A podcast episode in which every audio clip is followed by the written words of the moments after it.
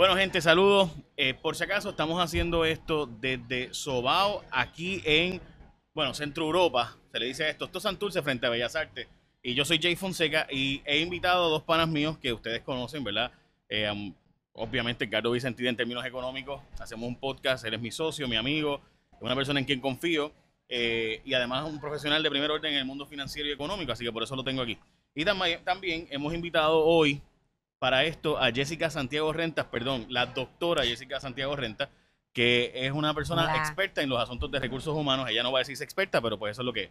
Eh, saludos Jessica, saludos Ricardo. ¿Cómo estás, Jake? Hola. Bi- Bien, yo estoy bien, estoy bien contento honestamente porque este es el primer podcast de Jessica. Jessica va a estar con nosotros hablando de recursos humanos y queremos hablar de el asunto profesional. Específicamente hoy vamos a hablar con una empresa familiar y cómo funcionan las empresas familiares, cómo evitar el colapso, porque la mayor parte de las empresas familiares, dos o tres generaciones abajo, se escocotan, eh, terminan vendiéndolas o quiebran y en este caso vamos a hablar de eso, cómo se mantiene una empresa y en este caso, de hecho, la empresa donde estamos, Sidrines Sobao, lo que ha habido es una evolución a llevarlo más allá, o sea, que no fue que la familia solamente trajo una empresa, una industria, la fue creciendo y después la vendieron, sino que al revés, ahora lo que ha habido es una evolución de la marca al concepto de aquí de panadería, eh, que es una panadería, pero es una panadería que parece gourmet a precios de, de barrio, ¿no? Y, y realmente pues es lo interesante de lo que está haciendo Mateo y demás.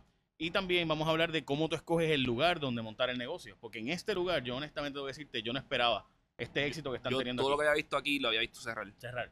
Correcto. Y esto está lleno. Así, Así que yo quiero saber cómo él lo hizo, por qué y, ay, ver cuál es el truco. Así es, así que yo les presenté a ustedes, Jessica, de ahora en adelante el podcast es tuyo, no dejes que Carlos te quite el micrófono como yo hago No te siempre. preocupes. Este- Sí, bastante, siempre, por no decir. Y les voy a dejar a Mateo con ustedes también ahora, así que voy a buscarlo y los dejo a ustedes para que sigan aquí hablando. Jessica, pregunta, Ajá. solo pregunta. Sí. Eh, ¿Qué es, o sea, cómo funciona eso de la sucesión en un negocio familiar? O sea, ¿cómo tú logras que sea exitoso ese negocio? Mira, el plan de sucesión, que básicamente es transmitir conocimiento. Y precisamente eso que tú mencionas, cómo nosotros hacemos para que estos negocios, ya sean familiares y no familiares, no, no se pierdan lo que se ha construido, lo que se ha llevado a un éxito en tanto tiempo, que cuando esas generaciones pues vayan saliendo del negocio, siga siendo exitoso. Y no exitoso, sino que lo podamos mejorar cada día. Así que un plan de sucesión es preparar, valga la redundancia, a los sucesores que van a venir a ocupar esas posiciones de liderazgo que han llevado obviamente a la compañía al éxito. Sí, sí. Mateo, bienvenido. Bienvenido. Hola, bienvenido. Eh, todo bien. Nada, yo creo que podemos empezar por lo que Jessy está hablando, o sea, de, de sucesiones. Tú eres el hijo de Manolo Sidre. O sea, mi primera pregunta es, ¿cómo, cómo tú vives atrás de eso? O sea, ¿cómo, cómo, cómo tú como empresario coges eso y dices, mira, yo lo sé, yo lo reconozco, pero yo voy a hacer lo mío y, y Edgar, arrancar? Edgardo, lo que te quiero preguntar es, ¿tú hiciste esto porque tú eres el hijo? Eh, Mira, Ah, yo, es- yo es que- nací, es que yo, nací talento, yo Sidre y me tocó. Por eso me tocó. Exacto, soy, hijo talentoso. Hijo Eres talentoso. hijo talentoso y pues ya, y lo tengo el sombrero. Mira, Carlos, los zapatos son grandes. Son grandes, pero yo creo que es un, es un reto lindo. Porque, porque tú tienes lo que tu papá fundó en un momento dado y tienes la responsabilidad, cómo tú lo llevas a otro nivel. Cómo tú haces más de lo que tu papá ya ha hecho, lo cual es un montón, ¿verdad? Y gracias a Dios tuvo un buen mentor. Y siempre estuvo encima de mí diciendo, tú tienes que ser diferente, tienes que diferenciarte, tienes que diferenciarte. Y eso siempre ha estado en mi mente. ¿Cómo yo puedo hacer las cosas diferentes para estar al frente de los demás? Y yo creo que Sobao es ese ejemplo. Es el ejemplo de que lo que era antes Sidrines evolucionó a un concepto de panadería que también ahora tiene su restaurante que antes no lo había. Y esa fue la evolución. Mateo, te hago una pregunta personal. ¿Cuántos son ustedes? Nosotros somos cuatro varones. Y los cuatro, ¿trabajaron en la industria? ¿Trabajaron en la De los compañía? cuatro, hay tres que trabajan todavía con nosotros. ¿Y qué Mateo tiene diferente? Mateo no tiene diferente a ellos, pero nada, tuvimos la misma crianza, tuvimos todo igual. Yo creo que es el, el deseo de demostrarle a este país que se puede. Entonces, si yo te preguntase, Ma- Mateo tiene los mismos valores, la misma crianza, viene del mismo lugar donde los otros hermanos, incluso las mismas oportunidades a nivel empresarial, ¿no? Igualita, igualita. Pero tú te has destacado en, en- en algunas áreas en particular, primero porque te gusta. Esto nadie te lo Primero que impuso, que es una cosa bien importante, el negocio te tiene que gustar. Y segundo, entraste en un plan, lo que se conoce plan de sucesión, a ti te, te transmitieron ese conocimiento, te enseñaron, te llevaron, tú aprendiste como cualquier otro empleado, Como cualquiera, desde abajo para arriba. Eh, pero. como no- debería ser. Como tiene que ser. Pero mi papá, mucha gente, incluso ahorita estaba hablando con alguien y estamos hablando de esto de sucesión. Y me dice, ah, sucesión es cuando tu papá te pasa el batón. Y yo le dije, mi papá no me pasó el batón. Mi papá me vendió el batón. Eso él, él me lo dijo a mí hace un par de minutos y me dice, no, yo le vendí el negocio. Él, él- él trabajaba en la panadería y llegó un momento en el que tomamos una decisión, o se iba y montaba lo suyo, o me, o me vend- o Eso yo- o cogía esto y yo se lo vendía y llegamos a un precio que era justo y él lo compró. Y lo compramos como a cualquier hijo de vecino. ¿ah? ¿Y qué hace eso? Eso te hace mirarlo a él diferente a que si lo adquirí. Al tú comprarlo, tú estás mirando a la persona quien te vendió el negocio y tú tomas tus decisiones. Y Digo, aparte de que tienes una cuenta que pagar. Oh, bueno, by the way, no Porque ese dinero dueño, tampoco vino de allá. banco. Cuando yo lo salde, literalmente entonces mío. Tienes toda razón. Pero yo creo que esas son las partes que hicieron uno hombre. Y le doy gracias a Dios por el padre que me tocó. Porque todo fui tratado como cualquier hijo de vecino en los mundos de los negocios. Como padre fue otra cosa. Pero en el mundo de los negocios me trató como cualquier otra persona y eso es lo que se le agradezco todo el tiempo. Por eso, y una de las estadísticas, ¿verdad? Que nos informaron que el 70% De los negocios familiares, familiares en Estados, Unidos, Unidos quiebran Quiebra. Quiebran. en, en el proceso de sucesión. Una vez se va el fundador y entran los hijos, los familiares, Vienen los chupadores. se, se cae el negocio. Se cae el negocio. Pero, pero eso es un, un fenómeno que, por lo que, por lo que estamos leyendo, es solo, es- se ve en este lado del mundo. En Asia, 200 compañías de las más importantes en Japón son familiares. Eso es algo que. Y ellos miran algo que es como que, mira, yo no estoy construyendo esto para mí, yo estoy construyendo esto para mis bisnietos, para, para tres generaciones abajo.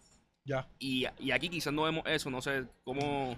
Y digo, y perdona que te interrumpa, pero yo lo voy a mirar desde el punto de vista de recursos humanos. A mí me dijeran, ok, tú tienes esta corporación, ¿cómo tú vas a hacer que el plan de sucesión sea exitoso, independientemente sea familiar, sea una multinacional, hayan varios dueños, varios accionistas?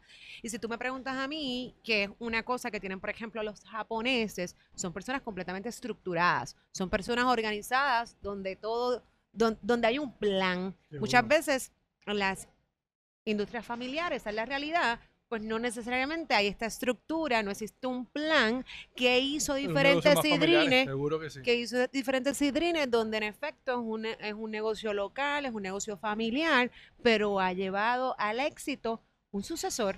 Seguro. Fíjate, pero ahora, aquí hay par de familias que han hecho esto exitosamente. Los Santiago, los Suárez, o sea, son compañías de 100 años, de 90 años, que todavía están y son de las líderes en el, en el mundo de distribución, ¿ah? Ujú.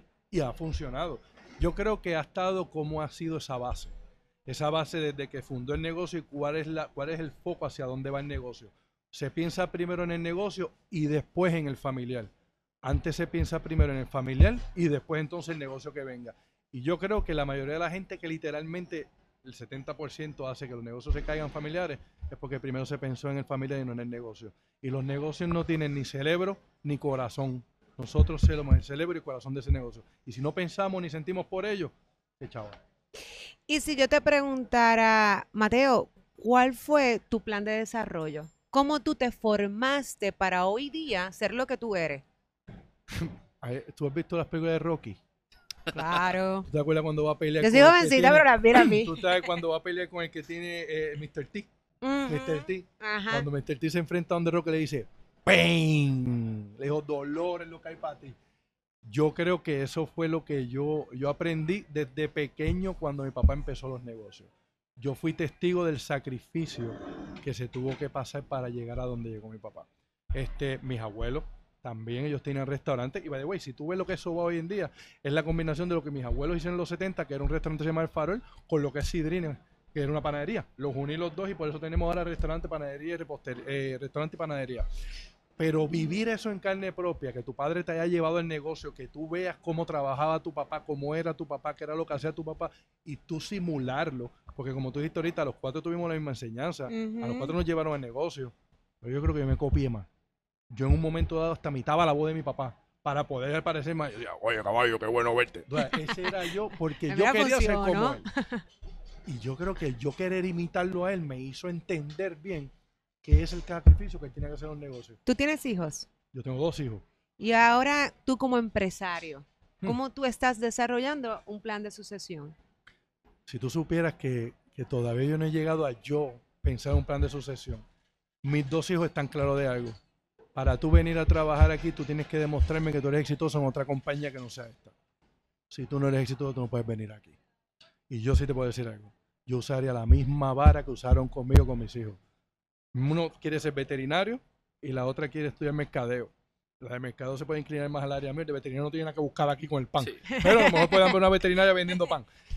Pero sí te puedo decir algo. Si en un futuro ellos deciden ser parte del negocio, tienen que haberlo demostrado en otro lado, como tuve que hacerlo yo en Estados Unidos cuando estudiaba allá, que me fui a trabajar en una agencia de cobro y demostrar que yo podía ser el líder para poder decirle a Don Manolo, Don Manolo, que yo soy parte del grupo de usted. Si no, no me iban a coger. Que tú, tú te fuiste de Puerto Rico, trabajaste y, Yo, fui- estudié en Estados Unidos. Yo me fui a Estados Unidos en el, dos- en el 95, ¿Y qué estudiaste, perdón? eh, International Business, con una concentración en mercadeo. ok. esto en, en Vermont, en Norwich, Vermont. Y pues me quedé estudiando en esta agencia de cobro. Primero empecé por el negocio de restaurante. Me fui de mesero a un restaurante y el dueño de este restaurante era un italiano que tenía una agencia de cobro. Tenía 3 millones de dólares en deudas que no podían colectar porque nadie hablaba español. Y me vio a mí que hablaba español y me dijo, tú me ayudas si te lo enseño, enséñame lo que va a ver. Y el tipo se volvió loco conmigo, le recolecté como 1.8 millones y ya tú sabes, yo estaba, bueno, una vez tuvo, esto es pu- punto aparte, mi papá tuvo que viajar porque el último año cogí nada más que 12 créditos. ¿Por qué? Porque estaba trabajando y haciendo dinero. Y cogí y dijo, yo quiero conocer al jefe tuyo. Y me hizo llevarlo donde jefe. Y le dijo, yo quiero decirle a usted. Mi hijo, el propósito es terminar sus estudios aquí. Si él no terminó los estudios de ti, me lo sacas ahora de trabajar. Y si usted es padre, usted me entiende. Me bajaron las horas de trabajo y yo tuve que aumentar entonces los créditos allá para terminar. Oye, Ese es, Don Manolo. eso es un te- no, y es un testimonio excelente porque entonces y hoy conocemos a Mateo. Esto no vino heredado porque porque tiene el apellido, o sea que él estudió. Estudió negocio, estudió mercadeo, trabajó de mesero. También me sea, demostré en otro negocio que puede echar para adelante. Viniste con nuevas ideas. Así Definitivamente fuiste desarrollado en lo que hoy día tú eres. Así no es. fue regalado. Nada o sea que fue un tremendo plan de sucesión entre que ya tú venías preparado y venías formado en el área de mercadeo, de negocio Seguro. y habías trabajado incluso trayendo ideas de Estados Unidos. O sea que eres un tremendo ejemplo. Tú, tú adquieres el negocio de la de Diego. De la- bueno, yo compré el negocio. de Exacto, lo, él. lo Sí, adquiriste, lo adquiriste, Sí. eh, lo compraste. sí, ¿En qué año? En el 2008. 2008. Oh, buen, buen momento para, Sí. para comprar un Oye, negocio. tremendo Sí, sí, momento. no, el timing espectacular, para que vean que, que el timing a veces no es... Y cómo tú lo vas modificando tras los años, ¿sabes? Porque lo que, lo que esto es hoy es bien diferente al que yo vi en el 2008, cuando tenía Seguro. hace 10 años, Seguro sí. y se modificó grandemente. Mira, pues yo, yo cuando yo tengo los negocios, yo entro al mundo del negocio en el 2001 con mi papá. Y yo no entro porque vente para acá y trabaja con nosotros. Yo entro porque Sidrine está en un punto que va a quebrar. Sidrine se iba a desaparecer de Puerto Rico. Y yo les digo a ustedes que de las cosas más impresionantes para mí fue estar en una mesa hablando cómo vamos a dar la noticia de que Puerto de que se va a quiebra. Y fue algo bien impactante. Este, no sé por qué me voy para allá atrás, pero, pero yo llego por una necesidad. Yo llego porque mi papá me escribe y me dice, voy a cerrar estos negocios para que cuando vuelvas a Puerto Rico no te, no te sorprendas. Y yo, diablo, mano, yo me crié en estos negocios, ¿cómo es posible que yo pueda coger y dejar que esto se, se caiga?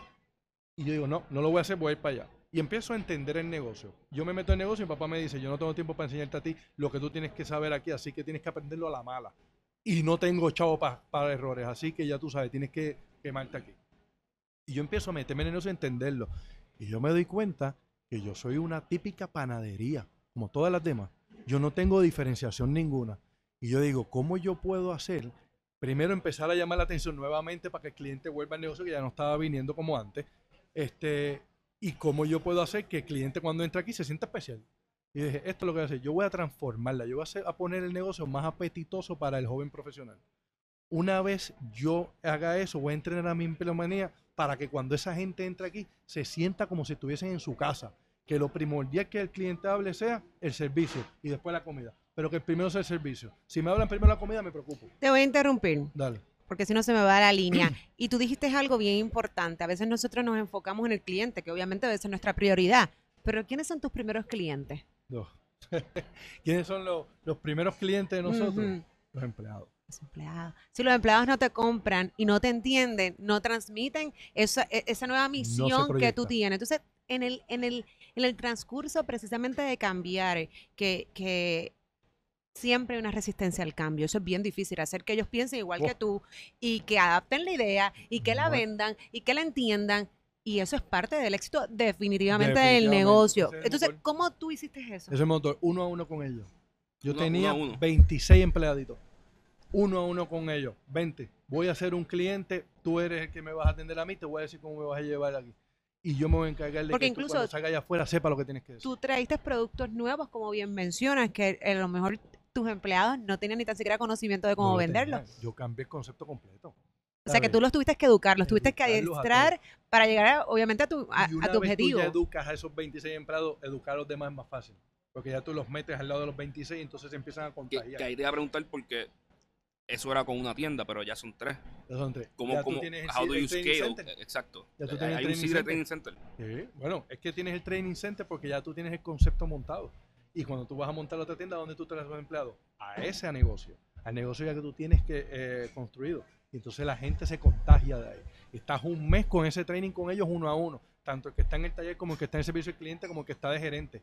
A la par con el gerente de esa tienda, a la par con el del taller de esa tienda y a la par con el del counter de esa tienda. Te contagia. Te contagia. Entonces de ahí lo mandas a la otra tienda. Y ya cuando montas el tercero, es más fácil. Porque entonces divide los esfuerzos en dos tiendas. Mandas un grupo para una tienda y otro grupo para otra tienda para la misma filosofía. Lo difícil es el comienzo. El comienzo duele. El comienzo frustra. El comienzo te hace pensar si estoy haciendo las cosas bien. o ¿Se no. quedaron los 26? De los 26 se quedaron 20. pero se quedaron 20. Eso es un montón, oye, es un por ciento. De mis. Economista, economista, ¿cuánto es No, no, 20 no, no. 26? Y estábamos hablando de ahorita, dígalo. De mis muchachos, son 126 empleados que tenemos ahora. O sea, espera, espera, tú, tú empleas 126 personas. 126 personas. Hoy día. Entre los tres negocios. Y, me- y con orgullo te De un puedo negocio decir- que iba a quebrar, de un negocio que iba a que tenía 26, Ah, hoy día 26, tiene hoy en día 120. 126. Y definitivamente te puedo decir a ti que de los 126, con mucho orgullo, 100 tienen que llevar como 10 o 8 años conmigo. Que en estos tiempos es duro. es duro. Yo retengo casi imposible. empleados. Yo retengo empleados y yo, si tú me preguntas cuál es la filosofía, cuál es la técnica, cuál es el, el éxito de, de que se te mantengan ahí, yo creo que ellos me ven como uno más. Ellos saben, bueno, nosotros tuvimos a Hamilton en este negocio dos semanas. Esas dos semanas yo me metí aquí de lleno con ellos. Y me rollé las mangas con ellos y vamos a correr con ellos, ¿ah? Oye, ellos ven eso. Y ellos Eso saben es que una yo- cualidad de un líder. Oye, O sea, que tú eres un líder, líder. por enseñanza. Yo soy fanático de ser líder por enseñanza. Antes de yo decirte a ti, recoge ese papel, yo lo recogí primero. Y yo hice que tú me vieras primero recogerlo. Después te voy a decir recoger papel. Pero primero lo recogí yo. Yo creo que lo respetan mucho. Y mis posiciones claves en los negocios las retengo. Incluso cuando yo he crecido, cuando yo me voy para Condado, de San Francisco a Condado, yo me llevo el recurso del taller y lo nombré gerente del taller. Yo me llevo un recurso de San Francisco y lo nombré gerente del restaurante. Y me llevo un recurso de, esa- de San Francisco y lo nombré gerente de, de- de la panadería. Y lo mismo para aquí. Mira, y no es porque tú estés acá, pero obviamente yo he visitado, este, ¿verdad? Tu- tus negocios y yo Y tengo Jessica que decir, clienta. sí, yo voy, yo voy. Y yo tengo que decir que el servicio al cliente a veces es un problema. Aquí en Puerto Rico y hay que ser, hay Es que ser objetivo. es Tú llegas a los lugares y tú piensas, y, y, y las personas a veces piensan que eso es como por default, como que llegaste y pues me toca y siéntate y la propina y toda la cuestión. Y no, el servicio al cliente es una cuestión que es bien importante. Y no es porque estés acá, vuelvo y te lo repito, pero yo tengo que decir que el servicio al cliente que yo he recibido en tus negocios es excelente. Y eso no Qué se bueno ve. Eso no se ve en todas partes y yo creo que es el éxito incluso de un tipo de negocio como es. este, porque eso es lo que hace que la persona regrese. Mira, días malos tenemos todos y a veces a lo mejor no te va a salir el plato como tú esperabas, pero si tú tienes un servicio excelente, tú le das esa segunda oportunidad, porque es que el servicio es la clave Tú y estás clara. ahí tengo que decirte que tú tienes excelentes Tú empleados clara. y que el clara. training que tengas y lo que estés haciendo lo estás haciendo bien. mismos, Los muchachos mismos se dan el training ellos mismos. Tú una vez implementas la filosofía y haces que ellos la entiendan, ellos la aplican para adelante y no van a aceptar menos. Una vez venga una persona con otro o un pensamiento diferente, ellos mismos le van a dar de codo y decir, no, no, o te adaptas o te tienes que ir. Y, eso es lo que crea, eso es lo lindo también de un negocio de, de familia. Tú sabes, tú eres más personal con el empleado que si fuese una franquicia multinacional. Claro, son empresas mucho más paternalistas de por sí, Aquí porque es más toque con el personal. Y vuelvo y te digo, es que no entienda que tus empleados son el corazón del negocio. es un problema. Por eso el 70% se cae. Y y te lo pregunto porque la, la percepción es que siempre renuncian, que nos mueven mucho los millennials, ¿sabes? Tienes empleados millennials, ¿cómo te Un Cuesta montón, los he visto, los he visto. Tengo varios. Como tengo yo, muchos. yo he visto uno en, en Sirines, en el, el de Condado, que, Sí, que, lo vi en training, eh, por- by the way, o sea, lo vi y se notaba que estaba en training, después lo vi como el mes y... Sí, Y, el- Y despuntó. Y, y- sí, exacto. sí. Eh, pero ¿cómo, ¿cómo te va con ellos? O sea, ¿eh, ¿realmente es algo de la generación o es algo que quizás los patronos no se han sabido adaptar a cómo entrenarlos y mantenerlos y, y decir... Yo "Mira, tengo un hijo millennial. Mi hijo tiene 18 años. No son fáciles. Pero yo te puedo decir a ti que no son fáciles porque los, algunas veces los marginan porque no son fáciles. Y no los entienden. Yo creo que tú el millennial tienes que hablarle de la manera en que ellos te entienden. Tú no puedes venir de la misma manera que le hablaste a mí que tengo 40 años. ¿Sabes? Son diferentes, reciben diferente. Y, y los millennials, una vez tú los haces importantes y los haces parte del proceso, el millennial es bien analítico, bien analítico y lo entiende. Mucho más, pre- mucho más cohibido que, que- la gente de mi generación. ¿ah? Es mucho más tímido. Algunas veces a mí, si se me hace algo difícil, es como yo los empujo. Oye, ese counter es un, es un teatro. Tú cada vez que viene un cliente es una actuación que tú tienes que hacerle a ese cliente y que el cliente cuando baje el telón te aplauda. Es como yo quiero que tú bajes a ese cliente. Pero adicional a eso, bueno, yo tengo varios millennials que se han adaptado y son buenísimos.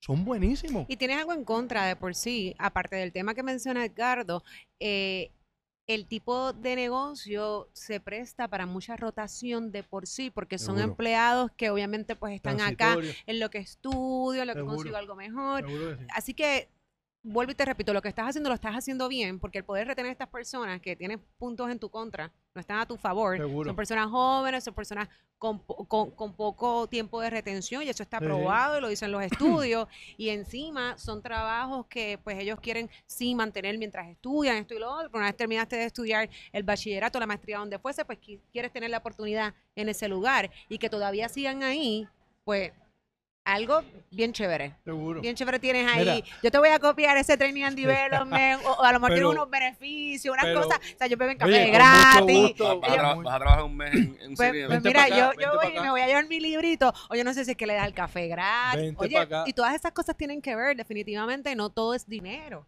¿Qué tipo de compensación? ¿Qué no tipo de beneficio? ¿Qué flexibilidad tú le das? Y eso retiene al empleado. No ¿Cuántas tazas de café me puedo beber al día? Este café está bueno. O sea, todas estas cosas son importantes. Mira, yo miro a los empleados como el vino de la casa. Yo no sé cómo un- una persona dueño de restaurante coge un vino de la casa, que te estoy diciendo que es mi vino, que es el que te estoy recomendando para lo, te lo comes por copa, y te doy el más barato, que es el que sabe a metralla. En mi negocio no es así. En mi negocio el vino de la casa te cuesta 8 pesos la copa, pero te estoy un vino de primera. Porque yo quiero que tú sepas que el vino que te estoy dando es de calidad. Yo no te voy a dar un vino barato. Y lo mismo con los empleados. Mis empleados son el vino de la casa. Yo quiero darle a nuestros clientes la calidad. Y una vez tú coges y le implementas eso en la mente a los empleados, a todos ellos, todos se adaptan. Es cuestión de tú crear la semilla y sembrarla y ponerle agua y dejarla crecer. Una vez ya crecen ellos, el que viene va a aprender o se va a ir. Oye, te puedo decir a ti que se han ido muchos también en el primer el principio del training, pero los que se quedan entienden y echan para adelante. Y no hay nada que más me hubiese que yo salir y ir a una oficina profesional y encontrarme a uno que trabajó conmigo que echó para adelante. ¿Y Eso, tú- lo, eso me orgullo. Y, y si hubiese la oportunidad, obviamente esto es un negocio familiar, tienes tus hijos, eh, ya mencionaste que hay una persona, ¿verdad? La, la muchacha, que la nena, está estudiando mercadeo, que, que pues va, va, va acorde, ¿no? Puede, seguro. Pudiese, pudiese heredar este, pues, parte del negocio Comprar. o comprar, como te hicieron a ti, muy bien.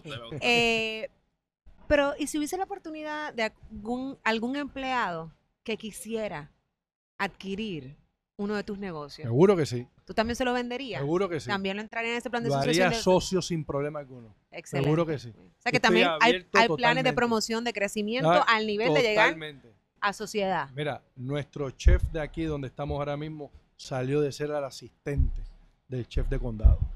Abrimos un negocio, hay una plaza de chef. Creo que tiene potencial. ¿La quieres? Sí, demuéstramelo. Y lo pusimos a correr por tres meses en el restaurante de condado. Lo demostró. Y ahora mismo se llama Jeffrey Pérez y está liderando aquí la cocina de, de acá. Le tocó el turno al bate. El que esté preparado para el turno al bate, que lo coja. Sin ningún problema. Mira, excelente. Eso, yo creo que es una forma bien buena de retener porque si yo veo crecimiento Seguro y la que sí. posibilidad siempre es algo que, que ayuda a mantener a las personas ahí. Cambiando el tema un poco, y esto, es un, esto no tiene mucho que ver con laboral, ¿cómo tú escoges tus locales? Porque este local específico yo todo lo que había visto aquí siempre estaba vacío. O sea, o sea, eh, este era el, el el local de pizzería 1, ¿verdad? Ese es el- el- Yo, yo nunca vine a esa pizzería y que estuvieran más de 10 personas en, en- en- aquí. y, y de momento ver que van a abrir aquí y dice como, y adiante, ¿sabes? ¿Cómo, ¿Cómo tú haces ese selection? Porque el de condado también es poco usual. Seguro. Eh, ¿Cómo...? Yo creo que le buscamos sitios donde necesiten la chispa. Y, y ahí es donde nos queremos meter.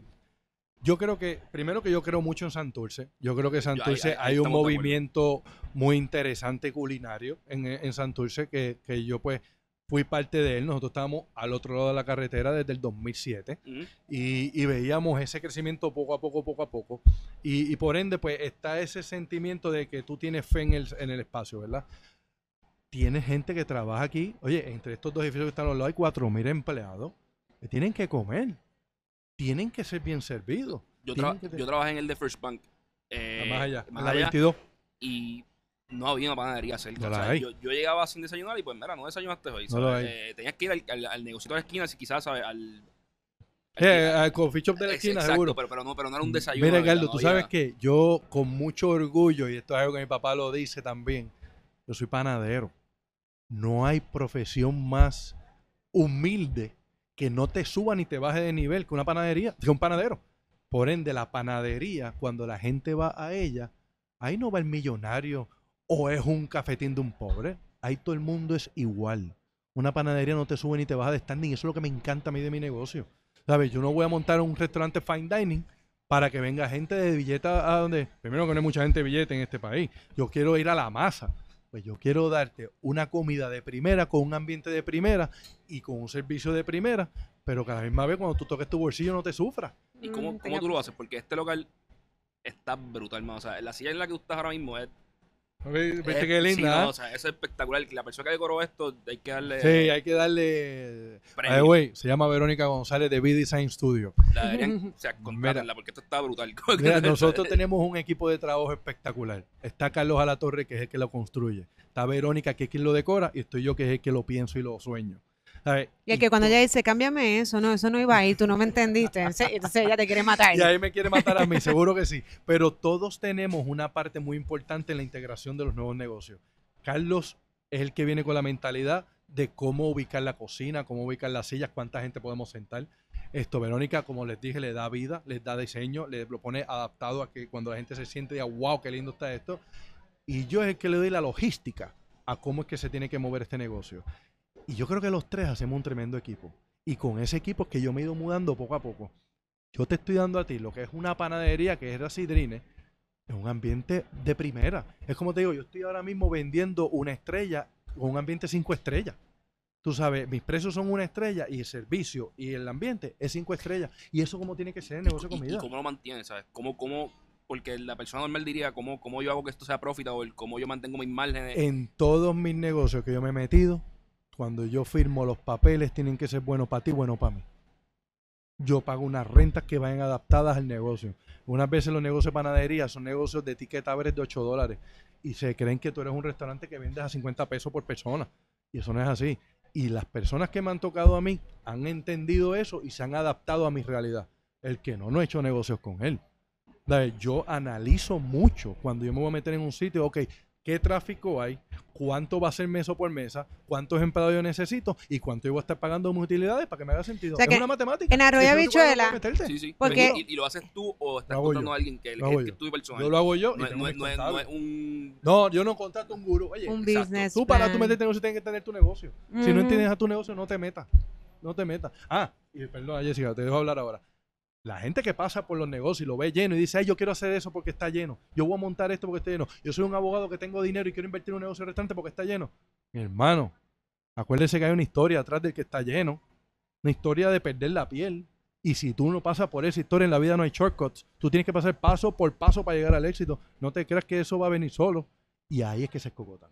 Sí, no, yo lo que, si lo entiendo, yo lo que creo es que Edgardo lo que te está preguntando casi en Arroyo Habichuela, dame tu modelo de negocio, porque con esos yo precios, yo tengo que pedirle. porque con eso- él No, que no, no. Carlos, tiene confianza. con esos precios accesibles que tú tienes y con es- esto cuesta dinero. Esto cuesta dinero. Esto cuesta un montón de Esto dinero. Entonces tienes dinero. precios tan accesibles. Entonces, ¿cómo, cómo tú lo haces? Pero definitivamente, aparte de que eres Cuca Gómez, porque todo lo que puedes hacer lo haces tú, ya lo sabemos, eh, pues definitivamente tienes ese conocimiento y tienes un equipo que se adapta a tus necesidades, pero que de igual forma te dan precios accesibles. Seguro. Porque si no, entonces esto no llega, obviamente, a lo que... A, Seguro. a ser tan lindo, pero a, ser, Pero hacer y funcionar.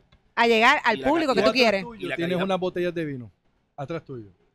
Muy temprano Yo prefiero, todavía. no, no lo es, pero yo prefiero En que, alguna parte del que mundo Jessica y tarde. Edgar, en España, yo prefiero que Edgardo y Jessica vengan aquí y se tomen dos botellas de vino y yo ganarme cinco pesos en cada una de ellas, a que vengan aquí y se tomen una y me gane diez. Yo ese modelo lo tengo en todo el negocio. Yo voy a hacer el dinero, no me voy a dejarte el dinero con la primera compra. Yo quiero este, el dinero cuando tú frecuentes esto. Una vez tú lo frecuentas, se hace el dinero. En un restaurante, cuando tú lo llenas la primera vez, eso te cubre los gastos, tú no haces chavos ahí. Tú empiezas a ganar dinero cuando lo llenas por segunda vez, cuando empiezas a doblar las mesas. Es lo mismo negocio de, de panadería. Búscate no vender un quesito, un café, busca vender dos quesitos y dos cafés. Y en vez de ganarte los tres pesitos, te ganas dos pesitos o un pesito y cincuenta chavos. Pero tú ganas dos veces y pusiste al cliente contento y va a volver para atrás. Yo, mi filosofía es, no me lo quiero ganar todo de una. A la larga, quiero ganar algo. Con el volumen, que es como debe ser. Con el volumen. Que la gente regrese. Sí. Y vuelvo y le digo, esto es pura matemática. Y que tus empleados estén bien aceitados. Definitivamente. y han mirado fuera de Puerto Rico. Hoy salió un Jobs Report y esto me estoy yendo a economía 100%. Pero se crearon 305 mil empleos en los Estados Unidos, aún con el cierre federal y todo lo que estaba pasando. Lo vi. Eh, han mirado expandir fuera de aquí porque ya, ya esto es un brand name en Puerto Rico y queda un montón por expandir, estoy Queda, seguro. queda, queda. Pero allá hay algo, no hay, no hay Mira, yo, yo, yo, yo siempre he dicho que yo voy a hacer mi movimiento, voy a levantar mi vista para esa área una vez yo sienta que estoy completado en Puerto Rico. Yo en Puerto Rico hay espacio todavía para seguir creciendo, hay planes de seguir creciendo y esperemos en el 2019 ser un año de mucha análisis y el 2020 de mucha implementación. Pero da la casualidad que ayer me mandaron un email de Manhattan, una gente que conozco que están invirtiendo en Puerto Rico, que son dueños de hoteles en Manhattan y me dicen, tenemos este espacio aquí libre y queremos que montemos a Sobao aquí. En Manhattan, en Broadway, entre la quinta y la sexta. ¿Qué tú haces? Aquí, Exacto, así aquí. mismo. La mesa se mueve sola. La mesa se mueve sola. Y yo, ¿qué fue lo primero que hice? Le mandé un email a mi papá. Le di forward. Y le dije, ¿qué tú crees de esto? ¿Y qué me contestó él? Vamos para Manhattan. Vamos y como el muerto no quiere misa, vamos a ver qué. de- todo esto fue ayer. Todavía no me he sentado con él a hablar acá. A uno le, seguro que sí. Sí, a que- uno le pica la vena para ir para afuera. y jugar en la, o sea, Manhattan y Broadway. Uy, eh, tacho, o sea, eso, es, eso es grande en liga. Yo voy a Manhattan Broadway y yo me siento, mano, como Donald. No, Donald Trump no. Pero me- me- pero- Como no, Hamilton, Como como Hamilton. como Hamilton, claro, pero, Broadway. pero sí, sí, la contestación es uno, uno quisiera poder llegar a esa diáspora. Este, quisiera poder darle el pedazo de Puerto Rico y llevársela a ellos allá. Pero siempre es bien importante tener controlado lo que tienes para poder hacer el segundo movimiento. Y yo creo que en Puerto Rico hay bastante espacio para seguir creciendo y después entonces mirar para allá y poder entonces crecer. Definitivamente. y como hasta ahora te estás concentrando, por lo que veo, en el área de San Juan que y mucho casco urbano, o sea, como que esto que si tú, mir- si tú miras para atrás y los lugares que se han reconstruido, como que, que pasaron por lo que está pasando en Puerto Rico y que vuelven a salir, este tipo de área como Santurce, Condado, es la, es la que resurge fuerte. Eso es así. Eh, sitios que son, que son que se construyen en bloques, que hay mucho, que hay mucha persona caminando, que no es tanto tráfico en carro. ¿Piensas ir por ahí o te piensas mover a Verá, yo, yo sí, yo creo que sí. Yo creo que a mí me gustaría a Torrey, me llama la atención. O sea, Torrey es un sitio de mucho tráfico peatonal. Este, y es bueno porque entonces, mano, tú tienes a todo el mundo como que conglomerado ahí. ¿Cuál es la limitación? Que después de las 5 de la tarde se va todo el mundo. Sí. Sábado y domingo se desaparecen. Tú sabes, pero tu negocio tiene que estar adaptado a esa realidad.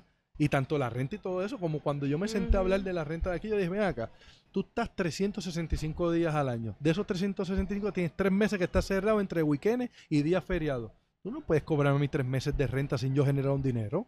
Tú tienes que adaptar eso a mí, porque esa es tu área. Y bueno, y lo entendieron y se adaptaron a eso.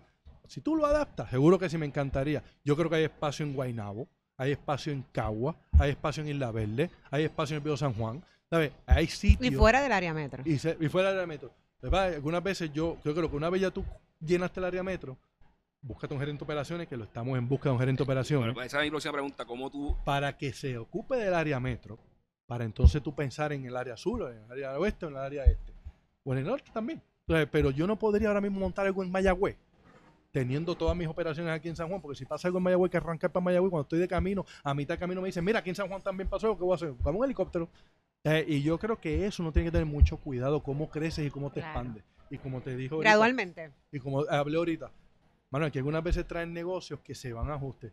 Pero es que traen negocios que porque fu- funcionaron en otra parte del mundo, no quiere decir que van a funcionar en esta. Y lo mismo yo, que si yo pongo esta tienda aquí en Santurce, no voy a coger y voy a ir al casco de Río Piedra a montarla.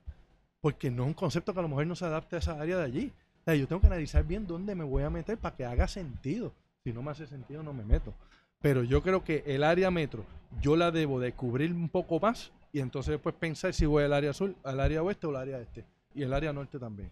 Yo me muero, y esto se los digo a ustedes en serio, por decir Sidrines vuelva a su casa. Y su casa es Arecibo. ¿Sabes? En Arecibo no tenemos nada más que la fábrica que la tenemos ahí. Pero tener la panadería nuevamente bajo el concepto Sobao y los Sidrines y llegar a su casa, yo me muero de eso. Pero siento que no es el momento para hacerlo. Siento que a Recibo le hace falta un poco más para poder entonces implementar más. allí. Y, tú sabes de y- eso, y obviamente sabemos que ese estudio de viabilidad de mercado, ¿quién lo hace? Mateo. Yo, Mateo. Mateo, yo, Mateo, yo no que- te pone, que- no te pone la florecita porque pues hay que generar ingresos y- y, negocio y empleo a otra gente. Si no te pone la florecita. el pan, te hace el estudio mercado, te vende, te vende, te lo vende. Jessica sabe más que yo de esto. No, oye, pero No, y, no, y no, ese ha sido no. el éxito, No hay- definitivamente. no hay nada mejor que pasar por el sedazo. Correr todas las áreas. Totalmente de acuerdo. Totalmente de acuerdo. verdad, me dijeron que llevamos por 35 minutos y ya esto se empieza a llenar, ya son las, ya son las 11 y media que esto se empieza a Ya llenar. a las once y media, ahora hay que, Así hay que que- servir Hay que la hacer Santurce. negocio. Gracias, gracias por Ay, tu gracias a tiempo. ustedes, gracias Y por en- esto. Y en verdad, gracias por seguir aquí, invertir en Puerto Rico, porque Ah, uno, uno a piensa como que le, le da estrés y uno dice, mira, aquí no hay oportunidades, pero... Y por todos los truenos. Sí, Y, y darle la tranquilidad a las personas que eres un negocio local, que estás en crecimiento y que va a haber empleo en Puerto Rico. Que eso de que no hay empleo, de que vamos a hacer, no. Personas como tú dan esa tranquilidad. Seguro. ¿Cómo se siente tener 126 personas que trabajan para ti? Ay, mano, yo te digo a ti O sinceramente sea, como que, que no, no, no que trabajan para ti, disculpa, que, No, no, no, que, que- que- que que- tú le que- brindas que la- tienen el trabajo, exacto. que tienen Mm. trabajo. Lo mejor que tienen es que no dependen del gobierno. Eso es lo más que me da mi felicidad. Este, que llevan el sustento a sus casas y que aceptaron el reto. Mira, yo tengo gente de caserío que cuando empezaron a trabajar lo primero que hicieron fue subirle renta. De no pagar nada a decir, "Ah, ¿estás trabajando? Me tiene que pagar ahora 100, 200, 300 dólares. Y ellos dijeron, no hay problema ninguno, yo voy a seguir trabajando y te los voy a pagar también. Eso te hace ver como que hiciste tu trabajo con ellos. Ellos se dieron cuenta, tú sabes que yo soy funcional, yo puedo echar para adelante y eso es una semilla que tú cogiste y sembraste en el caserío. Y que la gente cuando ven que ella camina con su camisa que dice sobao y va a trabajar, saben que nosotros creemos en esa gente, creemos en que ellos pueden echar para adelante, creemos que los comentarios que hacen por ahí son de unos o otros, en todos lados está el malo. Lo que pasa es que obviamente se, se, se pone en uno más específico, sitio, en uno- en unos sitios más específicos que otros, pero hay gente buena que tú no tienes idea y tú le das la oportunidad de crecimiento, te lo aprovechan como no tienes idea. Y algo que quería decirte para cerrar esto. Ustedes saben quién es Earl Earnhardt. Es un corredor NASCAR que se mató en una competencia. Pero yo me acuerdo que una vez le hicieron una entrevista a él y le preguntaron a qué se debe el éxito de que usted siempre es el campeón. Y él contestó algo que yo dije, mano, yo tengo que aplicar eso en mi negocio. Él dijo, si tengo todo bajo control, no voy lo suficientemente rápido. ¿Qué razón tiene? Y a eso viene cuando tú dijiste cómo tú puedes tener tu negocio, dónde tú te metes. A mí me gusta donde está el pique. A mí me gusta que dicen que aquí está muerto, vamos a echarle chispa a eso ahí. Ahí es donde está el reto, ahí es donde me quiero meter yo. Porque en los otros sitios están bajo control. Seguro que podemos irnos a sitios con mucho tráfico y que todo el mundo haya sido exitoso ahí. No, vamos a ser exitosos donde nadie lo ha podido ser y vamos a demostrar que se puede y que estos muchachos que trabajan con nosotros sean parte de ese éxito. Por eso yo trato de nunca tener todo bajo control y poder ir a las millas. Yo le digo eso todo menos aburrirnos. Nada. No nos gusta aburrirnos. Ah, en verdad que gracias. Gracias. Eh, No, gracias a usted. Yo creo que aquí estamos en la misma línea todos. Todos nos Mucho entendemos cuando hablamos. Pues, eh, Jessica, mucho. al cierre, pues este es tu programa. Pues Por mira, favor, nada, agradecemos obviamente a Mateo, A así ti. que vamos a seguir por acá hablando de muchos temas y de personas así que han sido súper exitosas y cómo han podido pues complementar esa parte de empleados, empleos, recursos humanos para el éxito, ¿verdad? Final del negocio. Así que gracias y nos vemos pronto. Gracias a Este es el primer episodio de- del podcast de Jessica. eh, tentativamente se llama En términos laborales. Estamos- Ella estamos- quiere cambiarle el nombre, pero Y él me quiere poner en términos, pero en eso estamos, Van- necesitamos. van a. eh, el- el- Ya mismo lo do- donde lo escuchen, van a ver, va a decir el nombre oficial y lo pueden buscar en todas las redes sociales, en las plataformas de podcast y darle like y seguirlo para que sigan escuchando a Jessica. Tienes Gracias. un fan. Gracias.